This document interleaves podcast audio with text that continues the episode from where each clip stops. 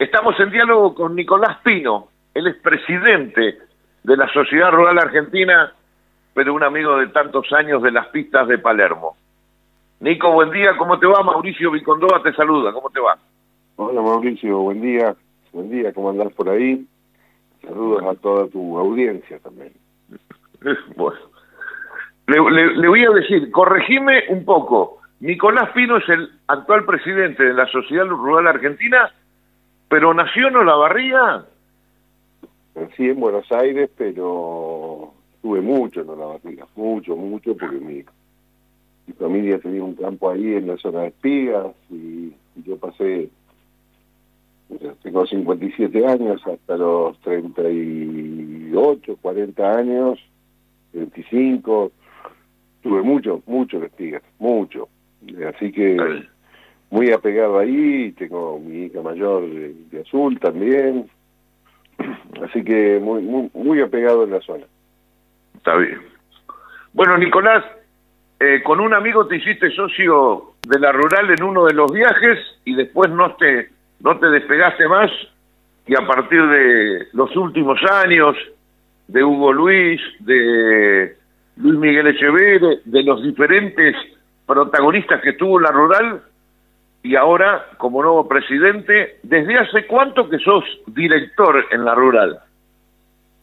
Mira, justamente lo que decís, Mauricio, entré, de, entré como director de la comisión directiva con la presidencia de Hugo Luis Alcati. Ah. Así que año 2009, y así estuve durante toda la presidencia de Alcati, más la de Luis Miguel Echeverría. Y después, bueno, cuando Luis Miguel se va al ministerio, cuando, cuando, cuando deja la presidencia de la Rural para asumir como ministro, termino mi, mi mandato en la presidencia de que asumió Peregrina y, y bueno, después me, me retiré por porque no no no estaba muy muy cómodo, no estaba muy de acuerdo en cómo cómo se quería encarar la, la rural, ¿no? La presidencia de Daniel Pellegrina y su gente. Seguro. Y bueno, y después este volví volví como como el tiempo, volví como presidente porque esta línea interna que es Movimiento Compromiso Federal me invita a muy generosamente me invita a que participe en la elección encabezando una lista junto a a mi amigo Marcos Pereira y hace ocho meses que nos tocó ganar esa elección y acá estamos. Claro, y le, tocó en un periodo eh, medio complicadito y, y, a medida, yo digo que pasa el tiempo y a medida que el tiempo, el de arriba, provoca algún desastre, hay más problemas, vemos muy complicado la relación que tiene el campo con el gobierno, me parece, Nicolás. A ver, Mauricio, allá por el mes de junio, primero de junio, 31 de mayo, cuando nos toca subir, estábamos eh, en el medio de, las exportaciones de carne cerrada. Y la mesa de enlace había decretado una, un paro. Y así asumimos nosotros en ese escenario. A partir de ahí eh, transitamos todo lo que ustedes se imaginan, eh, reapertura de, de, la exportación, pero no totalmente, sino con cuotas, que esto sí, que esto no, que esto se puede, que no se puede. Un ministro que era el señor Basterra, con el cual no teníamos mucho diálogo, y con quien hablábamos el tema de la carne, lo teníamos que hablar con Matías Culfas, un, ministro macanudo, el hombre, la verdad, muy buen diálogo, era ministro de la producción las cosas del campo se hablan con el ministro de Agricultura, ¿no? Teníamos que hablar con producción. Bueno, así transitamos, íbamos como podíamos, ¿no? Hasta que, que sacudón de las pasos, ¿no? Que, que hace que el gobierno cambie algunos ministros y entre ellos el de Agricultura y asume Julián Domínguez el ministerio. Y la verdad hay que reconocer, eh, Mauricio asumió un ministro que que tomó las cosas enseguida, con un pragmatismo realmente importante, una persona que conoce del tema, que se puede hablar, que dialogas, que charlas y charlas y mucho. Y bueno, y ahí fuimos, fuimos haciendo con los muchachos de la mesa de enlace lo que se puede, teniendo en claro, teniendo en claro que un gobierno, la coalición de gobierno, este estilo de gobierno, todo lo que es carne, trigo, maíz, eh, les gusta intervenir en esos mercados. Entonces, junto con los muchachos, como te digo, de la mesa de enlace, eh, tratamos de, de, salir lo menos dañado posible, que el productor trate de tener la mayor ventaja, porque sabemos que, que exportaciones liberadas del 100% y y, que van a estar en el tema del maíz, que van a estar en el tema del trigo, eso lo sabemos y, bueno, tenemos que tratar de estar, convivir de la mejor manera posible y así salieron esto de los liberación de la exportación de carne con siete cortes que se quedan acá, la vaca conserva manufa se va para afuera, bueno, se va, se va haciendo, Mauricio. No me quiero meter, eh, no me quiero meter en la, en la interna por ahí de, de la mesa de enlace con, con alguna baja, con alguna discusión, porque siempre nos ha interesado eh, buscar noticias que les favorezcan al productor, ni las internas. Pero una, una sensación que nosotros vemos desde aquí, desde el interior, de Tandil, de la, toda la región. Nos parece interesante la labor de Julián Domínguez, haber eh, actuado en forma enérgica, si se quiere, o si se le puede eh, dar un nombre, pero sigue mandando Feletti en algunos casos, Nicolás. A mí me da la sensación que, que no sé quién manda, pero me da la sensación que conviven. Eh, nosotros hacemos algunos arreglos, arreglos, suena feo eso. Convenimos en hacer ciertas cosas o en encarar para un lado con el ministro de Agricultura yo no tengo trato con Feletti, no lo conozco, el señor Feletti, este, la verdad. Entonces, los temas productivos lo hablamos con el ministro de Agricultura y evidentemente Feletti, que depende de, otro ministerio, no de Domínguez, bueno, no se sienta a hablar con nosotros, se sienta a hablar con dueños de frigoríficos, se sienta a hablar con molinos salineros, se sienta a hablar con gente de la industria del maíz, ¿no? Eh, vuelvo a repetir, los temas del campo, los temas de agricultura, nosotros los hablamos con, con Julián Domínguez. Los, los, siete, los siete cortes de carne, los que tanto eh, se ha eh, publicado, yo así, así diría, tanto se ha publicado para la gente, para Doña Rosa, el cierre de las exportaciones, la liberación de algo de la vaca con destino a China. ¿Vos crees, Nicolás, que en los próximos meses todo este intervencionismo que le ha gustado tanto a estos gobiernos puede tener alguna otra apertura y liberar algún mercado de estos que tenemos eh, intervenidos? A ver, y las cosas suceden como tienen que suceder o como se anunciaron, Mauricio, con el tema carne, con esos siete cortes, como vos decís, que tienen que quedar acá, que ya tienen un precio fijado, este, hoy veía, hace un rato, ¿no? Hasta el 7 de abril, no sé qué arreglaron los frigoríficos. Si eso sucede, yo estoy seguro que los ganaderos vamos a estar un poco mejor que en el año pasado, lo que respecta a la exportación. Y eso se va a ver reflejado en el valor. Vuelvo a repetir, tienen que suceder las cosas. Por eso el otro día decíamos, guarda señores, que notamos que hay, no, no, no hay una cosa tan transparente en cómo se está manejando el tema de la exportación. ¿Tenés datos? No, todavía no. ¿Y qué sabes? Y sé que los números de enero van a ser peores que los de diciembre en volumen. Entonces vos decís ahí, ¿y por qué está pasando esto? Yo sé que la carne que estaba guardada en las cámaras frigoríficas porque no conseguían los permisos para exportarse en diciembre, gran parte de esa carne sigue guardada. ¿Y qué? ¿Los frigoríficos no quieren vender?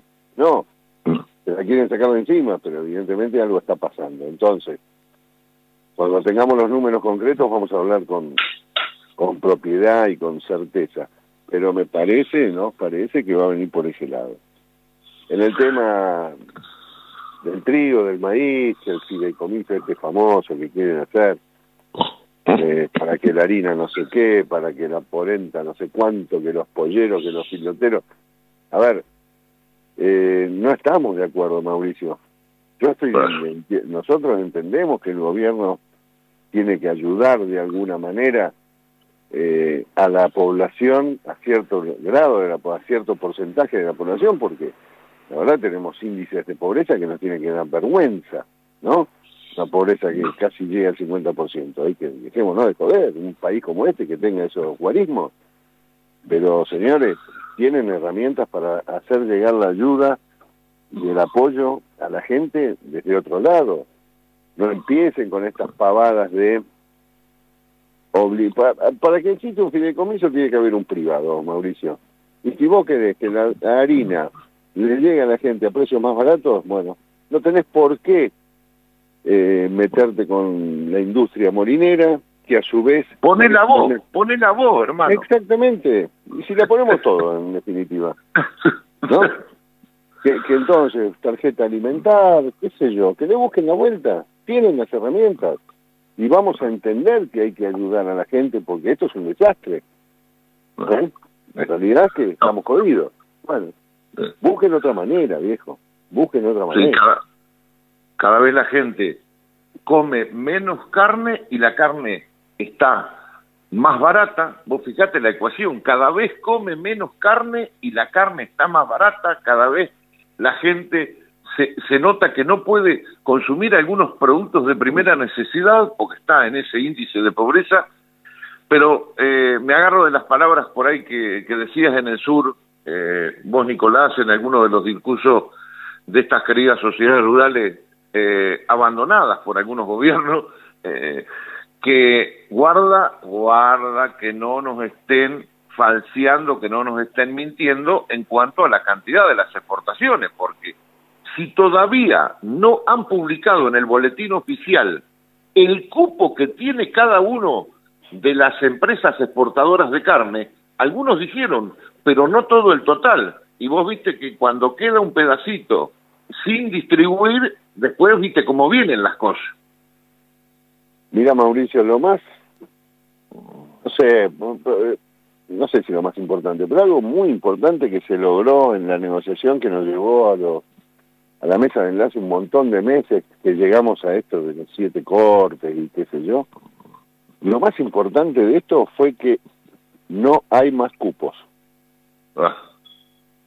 Eso dicho por el ministro, el tipo al cual, vuelvo a repetir, lo pongo en valor, lo respeto, porque es un tipo que conoce y, y está realmente laburando 24 por 7 para solucionar temas. Él lo dijo, él lo dijo, no hay más cupos en la Argentina en el tema carne. Y eso es lo más, creo que lo más jugoso de la negociación, de que se terminó, bueno, vos tenés 20, yo tengo 10 y el otro 45. Se liberó la exportación de carne. ¿Qué quiere decir esto? Que los frigoríficos tienen que empezar a competir entre ellos para poder armar su, su producción. Ahora, si eso es la realidad, cuando la gente va, a, la gente digo las empresas, va a buscar su, va a declarar su exportación y dicen, no, pará, vos te pasaste, a vos no te lo doy, a vos sí. Bueno, a ver, si eso ocurre, estábamos en un problema, lo dijimos en Junín de los Andes, y lo repito Mauricio con vos. Muchachos, eh, vamos a ser implacables en lo que respecta a estar atentos a que las cosas sucedan como tienen que suceder. Los siete cortes quedan en Argentina, los siete cortes que más consumimos los argentinos quedan acá. Después el señor Feletti arreglará con los frigoríficos si el asado vale 600 pesos, no sé qué hacen. Eso queda acá, pero el resto, como dijo el ministro Domínguez, la exportación, señores, está libre. Vamos a vamos a ver eso, nada más. Loco, sin necesidad, sin ganas de pelear, eh, Mauricio. ¿eh? eh ministro, fíjese, esto no está funcionando tan libre como decíamos. Vamos a esperar los números. Vamos a esperar los números. Nicolás, ¿hay Palermo o no hay Palermo? Sí, si Dios quiere, Palermo, segunda quincena de julio de, ahora, del 2022, va a abrir sus puertas la, la 134 exposición que ya viene frenada hace dos años, así que está todo todo lanzado, Mauricio, para que, tener un Palermo muy, muy bueno, muy bueno porque más allá de la calidad de las cosas que suceden en Palermo, lo muy bueno va a ser encontrarse con, con mucha gente, muchos amigos, muchos expositores que, que, están ansiosos, realmente todos estamos ansiosos de, de que vuelva la exposición rural. Y si Dios quiere y nos ayuda con esta esta pandemia que, que ahora dicen que empezó a bajar, bueno, esperemos que, que podamos tener un Palermo potente después de, de, la abstinencia, y vale el término de, de, durante dos años no, no poder encontrarnos en la pista. Así que sí, sí, Palermo para adelante. Bueno, Nicolás, te agradezco infinitamente. Eh, por ahí los sociales lo que lo que más extrañamos.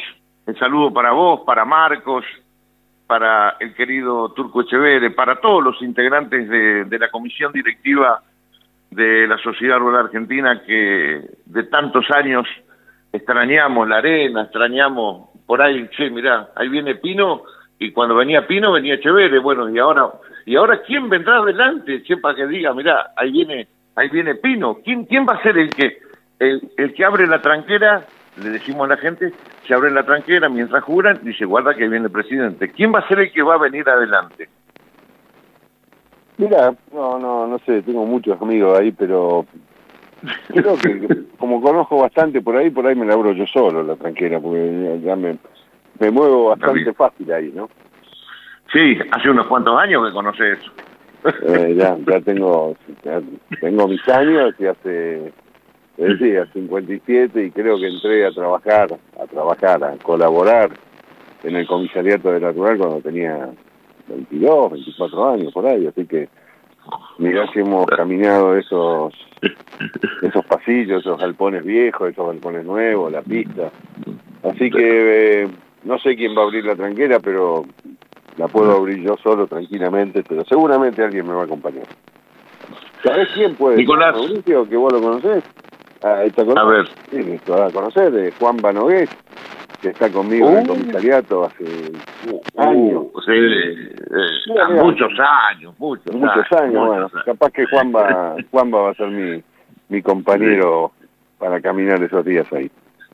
Eh, Nicolás, te agradecemos mucho, el agradecimiento enorme por la comunicación, el saludo para Carlos Cursi González, el hombre de prensa, porque si no, después Carlito me reta. Eh, Espero nos encontremos pronto en algún evento, en algún evento, porque antes de la rural vamos a estar con el centenario de Angus o algún remate al que lo invitamos a Carlitos para que curse tu invitación. Gracias por la comunicación, Nicolás. Un abrazo grande para vos, Mauricio, un abrazo grande a, a Miguelito Grondona, que es un gran amigo que está pasando un momento feo ahí en Tandil. Y, y, bueno, tenemos que llueva, que, que siga, que llueva con, con cierta con cierto criterio. Así que nos estamos viendo y muchísimas gracias por llamar.